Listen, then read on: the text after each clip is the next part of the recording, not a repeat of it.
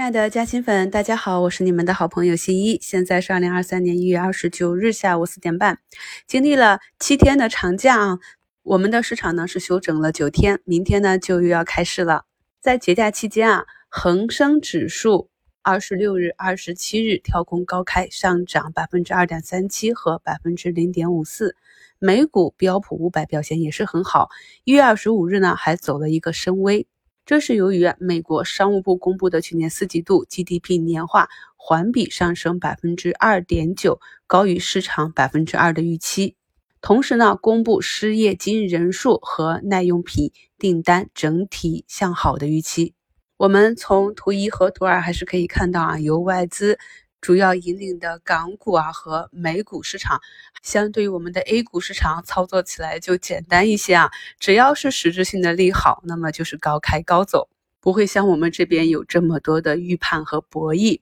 那春节期间呢，咱们的电影市场也是快速的恢复，相信很多朋友也都去电影院看电影了。我自己呢也是看了《满江红》和《流浪地球二》。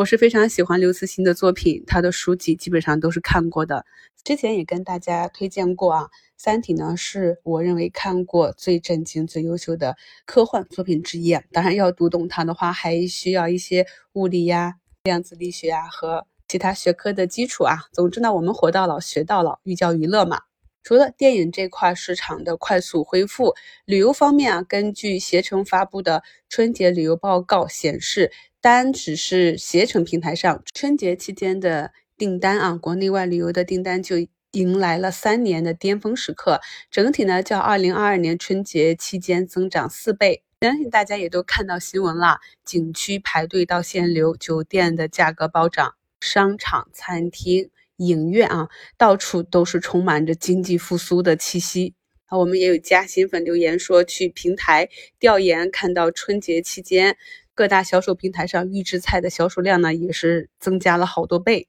包括我们看到春节期间，很多春晚、很多晚会节目的赞助呢，也都是头部的这些大白酒。一句话总结啊，在过去这九天里边，没有什么幺蛾子，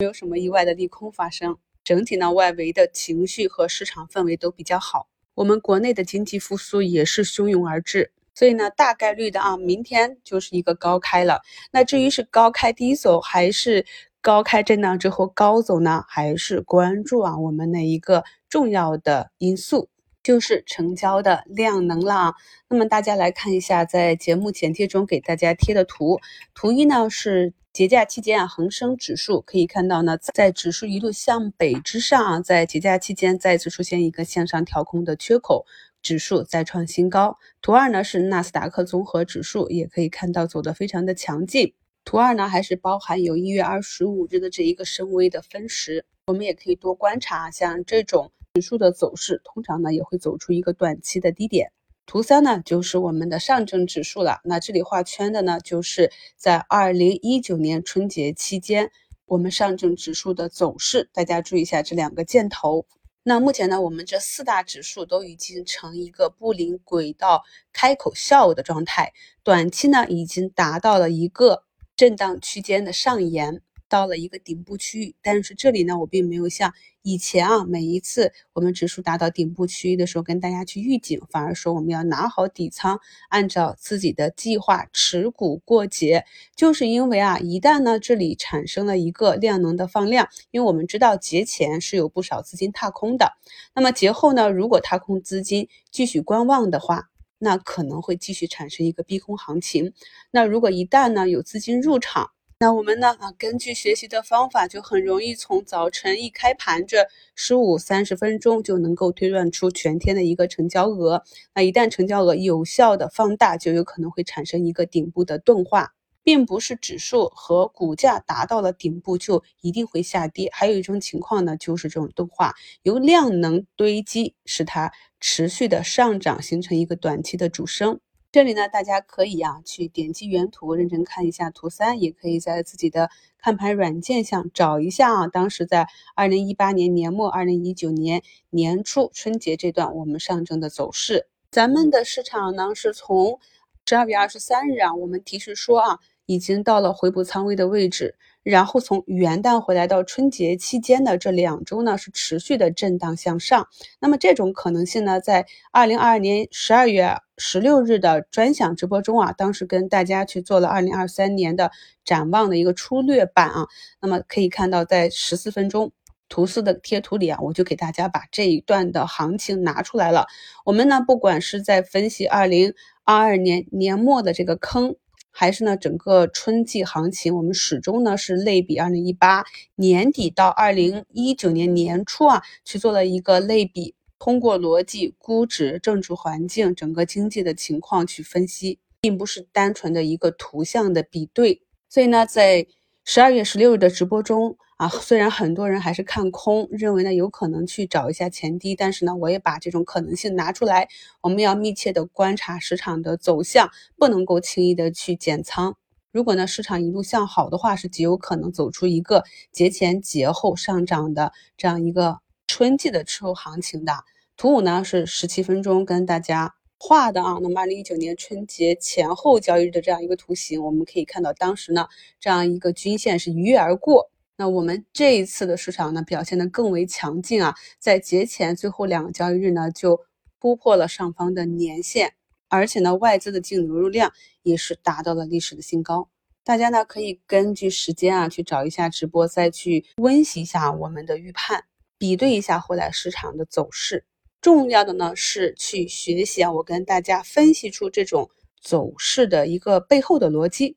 学习呢，我看盘和分析的思路呢，未来呢也可以啊，很好的去对自己的个股和市场有一个比较准确的预判。下周一二呢是一月的最后两个交易日，也会是业绩预披露的啊最密集的两天了。关于啊上市公司的业绩强制披露情况呢，我在股市基础知识里是讲过的啊，给大家贴了两期节目，朋友们可以去温习一下。后面几张图呢，就是把我们。整个啊，在近一年时间节点上的节目，以及呢，在二零二三年，大家想好了，你是偏重价值投资，还是短线技术流，还是有能力把它们结合到一起？然后根据你的目标呢，去在我们的节目中重点听你需要的内容，做一个提高。图十一呢到十七就是我们二零二一和二零二二年新米团的核心课程。那新加入新米团的朋友，或者是股市小白呢，抓紧时间去补一下基础课程啊。以便更好的跟上我们二零二三年的课程，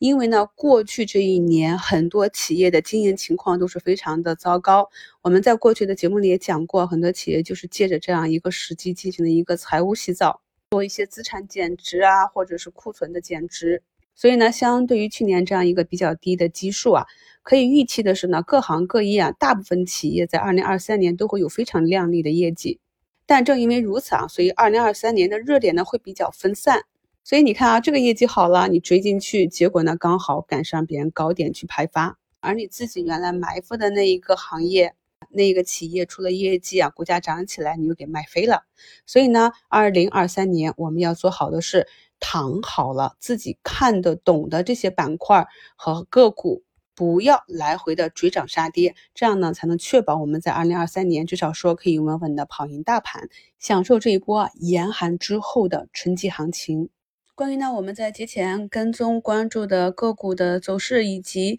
节假期间出来的新闻消息，我们如何去根据这些消息做一个预判，然后根据啊个股市场上的表现做一个技术性的应对。稍后呢，会给大家做一个小课程，更更新到股票投资新米团专辑中。最后呢，我们来娱乐互动一下啊，大家可以盲猜一下上证下周一的开盘点数和收盘点位。祝愿所有的假期粉好朋友们在二零二三年都能够徒步青云，大展宏图。